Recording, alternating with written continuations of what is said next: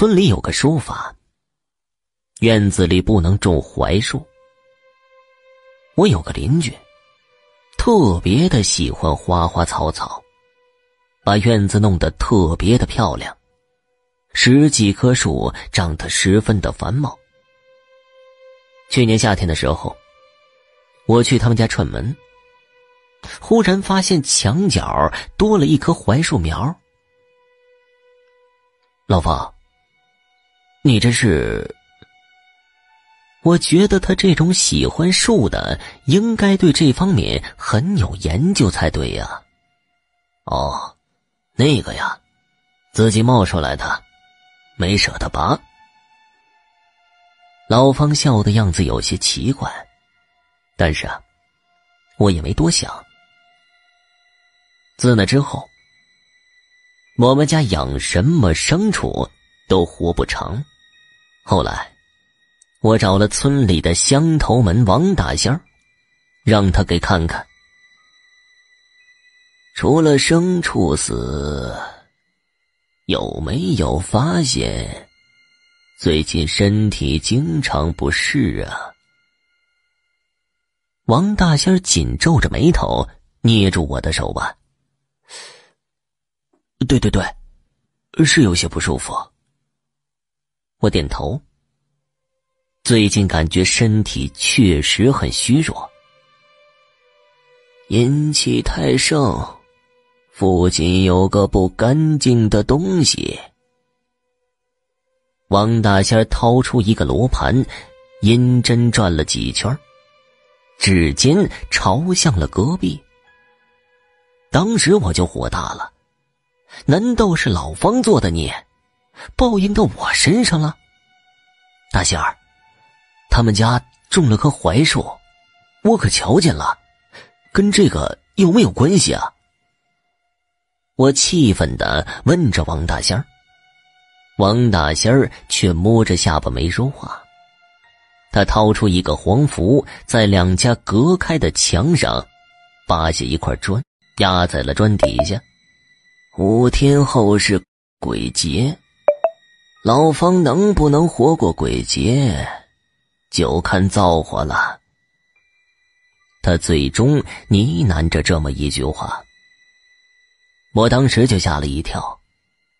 本来还想找老方评理的，但是一听老方命不久矣，自己都吓得魂不附体了。王大仙啊，我怎么办呢？这这这墙管用吗？我快哭了。要是隔壁闹了鬼，我也不惶惶不可终日吗？呵呵，你要是能壮起胆子，五天后帮我个忙，我呀，保你长命百岁。我沉默良久，想想自己也没钱搬家，硬着头皮点了点头，跟着王大仙儿到了他家。才发现他们家养了一院子的黑狗。放了一盆子狗血之后，他用狗血和泥捏出九个泥人来，每个泥人身体里都塞了一个黄纸符。半夜的时候，我跟王大仙儿就摸到老方家的外墙，在指定的几个方位上摆好了泥人儿。宝贝儿。再玩一会儿嘛，我怎么舍得你走呢？这是老方的声音。干嘛呀？讨厌！你属狗的，怎么吃不够呢？我跟你说好的，过了两点必须走。女人娇滴滴的声音，听的人都起的一层鸡皮疙瘩。老方似乎很无奈。哎，这种偷偷摸摸的日子，什么时候是个头啊？再等五天，五天之后，我就完全是你的了。女人说完这句话后就没动静了，屋子里的灯随即亮了。王大仙长舒一口气，跟我直接翻墙而入。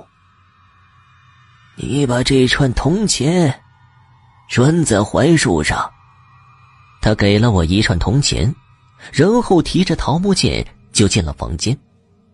我赶紧把铜钱往两根拇指粗的小槐树上拴。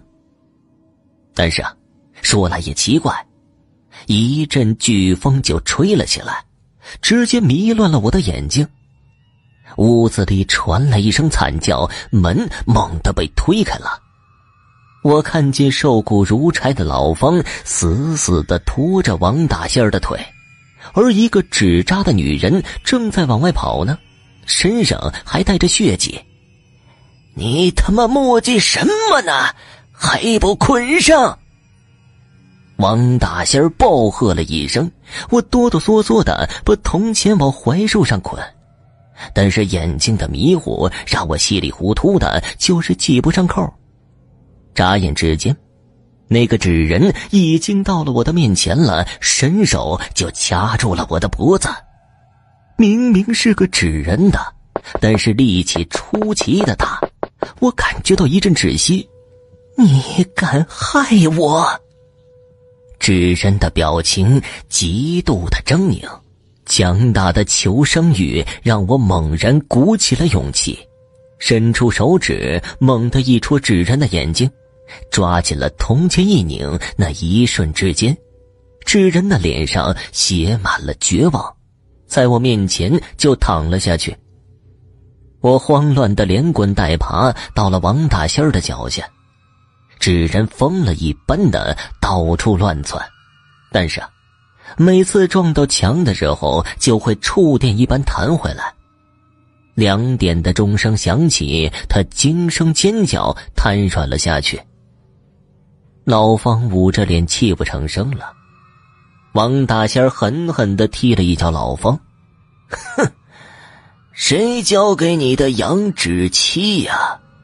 真他妈到了鬼节，他活不了，你却死了，跟他做鬼夫妻吧？你说什么？怎么可能呢？他说，他说会变成人，给我生儿育女的。王大仙抓起老方，让他自己对着镜子看。好好的一个人，已经骨瘦如柴，毫无生机了。老方这个时候真的被吓醒了。后来，我们把纸人烧了，槐树拔了。老方后来活了十几年，我家的牲畜也很旺了。晚上我看电视的时候。忽然看见儿子抱着一个纸扎的小人跑进屋子，笑着问我：“爸爸，漂亮吗？”我一皱眉，抢过来就要扔出去，却发现院子的墙角不知道什么时候长了一棵小槐树，而我的手一痛，低头的一瞬间，看见那个纸人的眼睛睁开了。他的手指已经掐破了我的肉皮。